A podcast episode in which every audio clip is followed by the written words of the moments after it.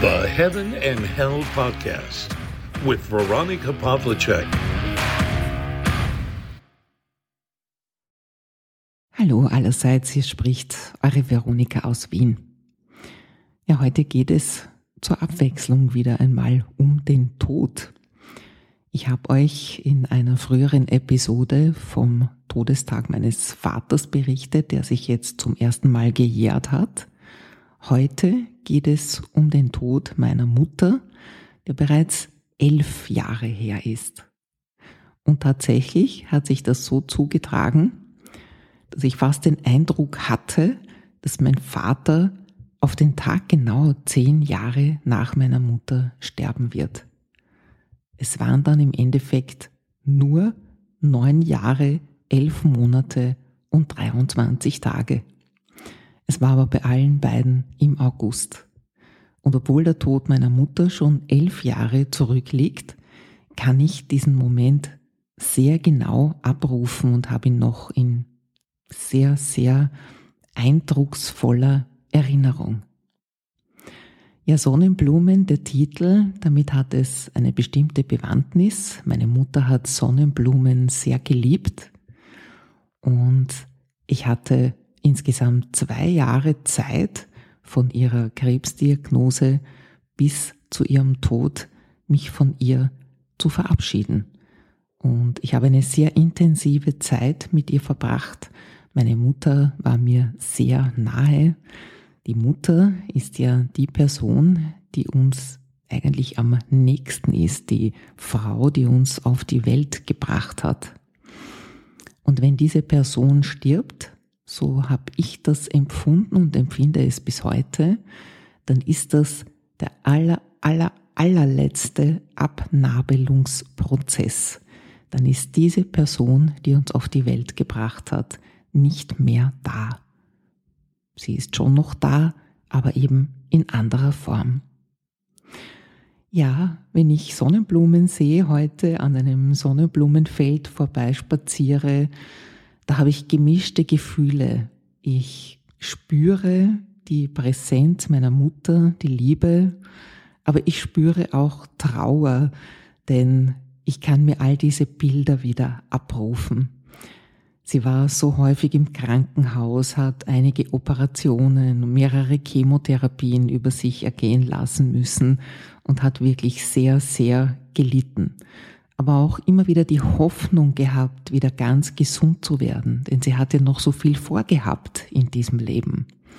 Sie ist ja 70 Jahre nur alt geworden, das ist ja eigentlich gar kein Alter mehr. Mein Vater, ist im vergangenen Jahr im 92. Lebensjahr verstorben. Das ist auch irgendwo eine Ironie, dass meine Mutter zehn Jahre jünger war als mein Vater, also zehn Jahre später geboren und zehn Jahre früher gestorben ist. Aber das zeigt auch, dass wir nicht wissen, wir können den Zeitpunkt nicht wissen, wann das Leben zu Ende geht. Meine Mutter hätte noch sehr viel vorgehabt, sehr viele Wünsche, sehr viele Reisen und mir hat es im Herzen wehgetan, als sich dann herausgestellt hat, dass das alles nicht mehr möglich sein wird. Sie hat auch viele Dinge für schön aufgehoben. Ich habe ja nach ihrem Tod noch original verpackte Kleider gefunden, noch mit dem Etikett dran, die sie nicht getragen hat, weil die wollte sie sich für besondere Anlässe aufheben. Diese Anlässe sind nicht mehr gekommen. Genauso hat sie ein Lieblingssofa gehabt, das immer mit einem Schonbezug versehen war, denn das durften nur Gäste sehen, ja, den schönen Stoff von diesem Sofa. Und das hat mir auch im Herzen wehgetan, dann dieses Sofa zu sehen und mir zu denken, Warum, Mama, bist du nicht einfach da drauf gesessen, auf diesem schönen Sofa, auf dem schönen geblümten Stoff? Das sind so Dinge, die dann, ja, Trauer auslösen. Das können dann so kleine Dinge sein, die so eine ganze Kettenreaktion hervorrufen. Und mit der Sonnenblume ist es auch so. Als meine Mutter gewusst hat, dass sie nicht mehr gesund werden wird. Da gab es so einen Moment, da musste sie das erkennen, dass es das war. Ja auch die Ärzte gesagt haben, es gibt jetzt keine Operation mehr, es gibt jetzt keine Hilfe mehr, es gibt nur noch eine palliative Begleitung. Ich habe sie selbst auch sehr intensiv begleitet und sie war tief traurig, denn sie hatte sich gewünscht, zu Hause zu sterben, in ihrem Haus und nochmal in ihren Garten zu schauen. Aber es war dann ganz am Schluss nicht mehr möglich. In dieser Zeit, in dieser letzten Zeit im Krankenhaus, hat sie mir sehr detaillierte und sehr, sehr viele Anweisungen gegeben, wie sie sich ihr Begräbnis vorstellt. Das hat mich am Anfang erschreckt. Im Nachhinein war ich sehr dankbar dafür, dass sie mir das so genau gesagt hat, was sie sich da wünscht. Sie hat gewusst, wer zum Begräbnis kommen soll. Sie hat mir sogar eine handschriftliche Liste in die Hand gedrückt. Ja, auch das hat mich etwas erschreckt, aber auch da war ich dann froh, dass ich sie gehabt habe. Sie hat genau gewusst, welche Lieder gespielt werden sollen. Sie hat äh, mir gesagt, dass sie Sonnenblumen auf ihren Grenzen haben möchte. Da haben wir sie wieder, die Sonnenblumen.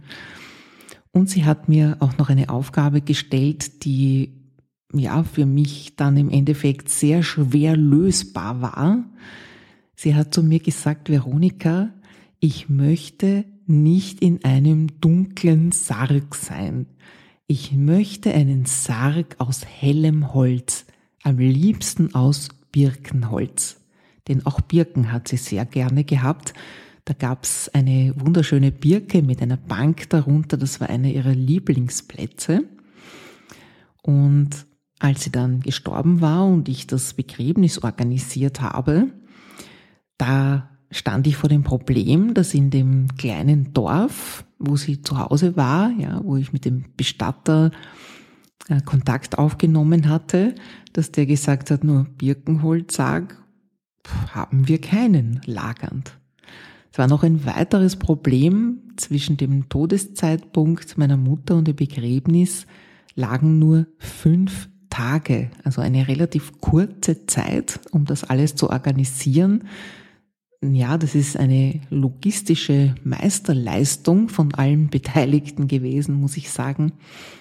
Und kurz vor dem Begräbnis hat dann das Telefon geläutet und der Bestatter hat gesagt, ich habe in Wien einen Birkenholzsarg auftreiben können. Und ich war sehr erleichtert, denn so komisch das klingt, ja, manche werden wahrscheinlich sagen, ja, das ist doch egal. Es ist einem aber nicht egal, wenn ein sterbender Mensch so einen Wunsch äußert, und ich hatte dann schon die Sorge, dass ich diesen nicht erfüllen werde können. Ja, sie hat sich auch ausgesucht, das Foto, das auf ihrem Erinnerungsbildchen drauf sein soll. Sie hat sich eins gewünscht, wo sie lacht. Sie hat gesagt, sie möchte nicht, dass die Menschen so traurig sind, sondern sie sollen sie als fröhlichen Menschen in Erinnerung behalten. Und da haben wir gemeinsam das Foto ausgesucht und sie hat sich auch ein Gedicht gewünscht, das da drauf abgedruckt werden soll von Traute Foresti, einer österreichischen Lyrikerin. Tod, du wirst meine letzte Liebe sein. Wenn es dich interessiert, kannst du das gerne suchen und ja, herausfinden und lies es dir durch. Ich möchte es hier auch nicht vorlesen und auch nicht weiter daraus zitieren, denn bei diesem Gedicht muss ich bis heute weinen. Ich gebe es zu.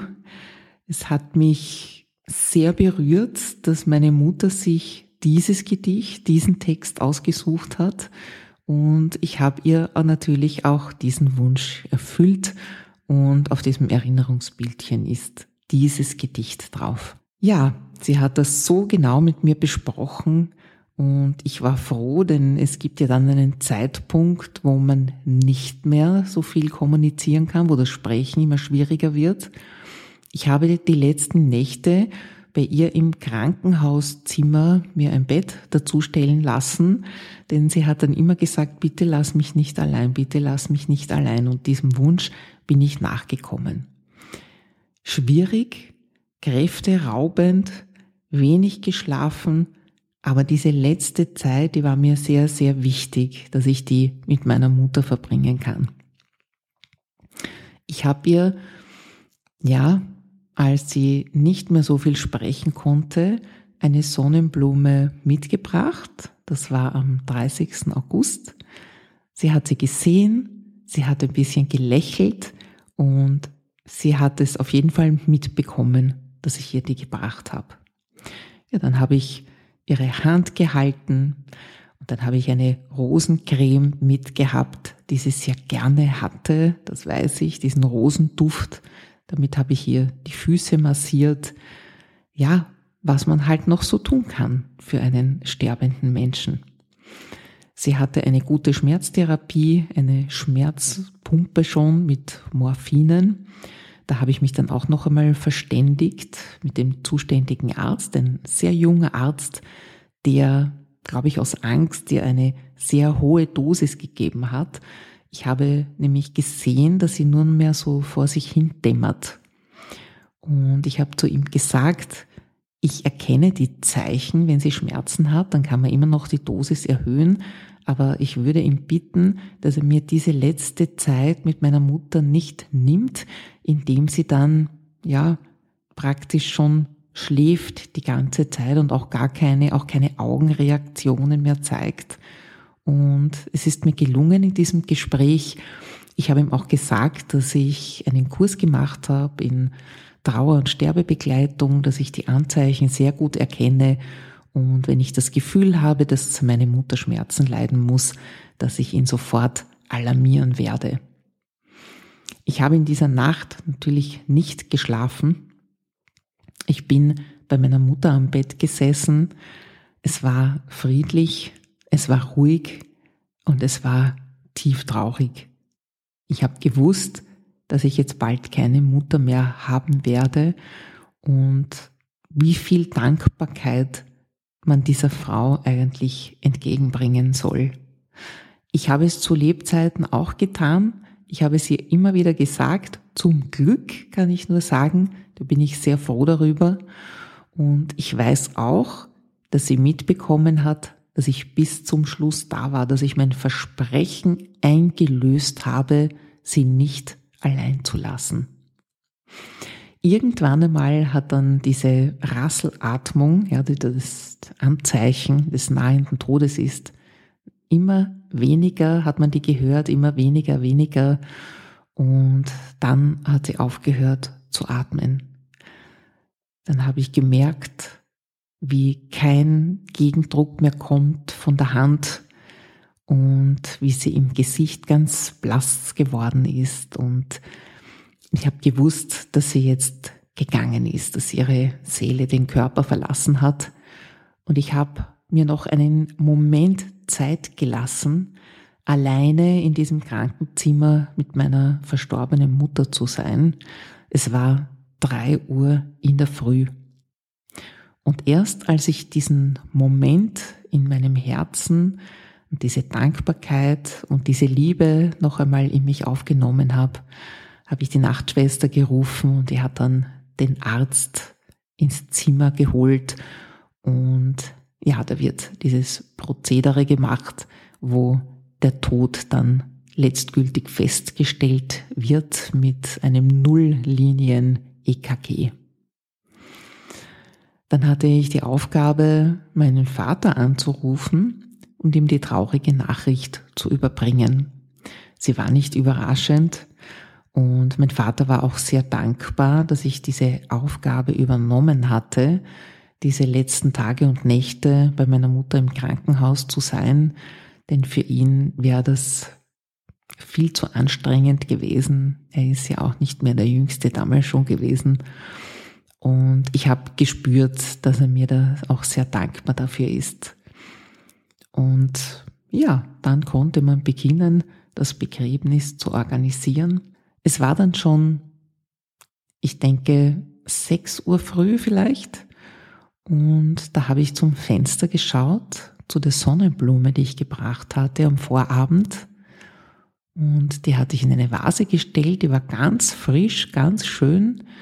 Und da habe ich gesehen, wie diese eigentlich frische Sonnenblume den Kopf hängen ließ.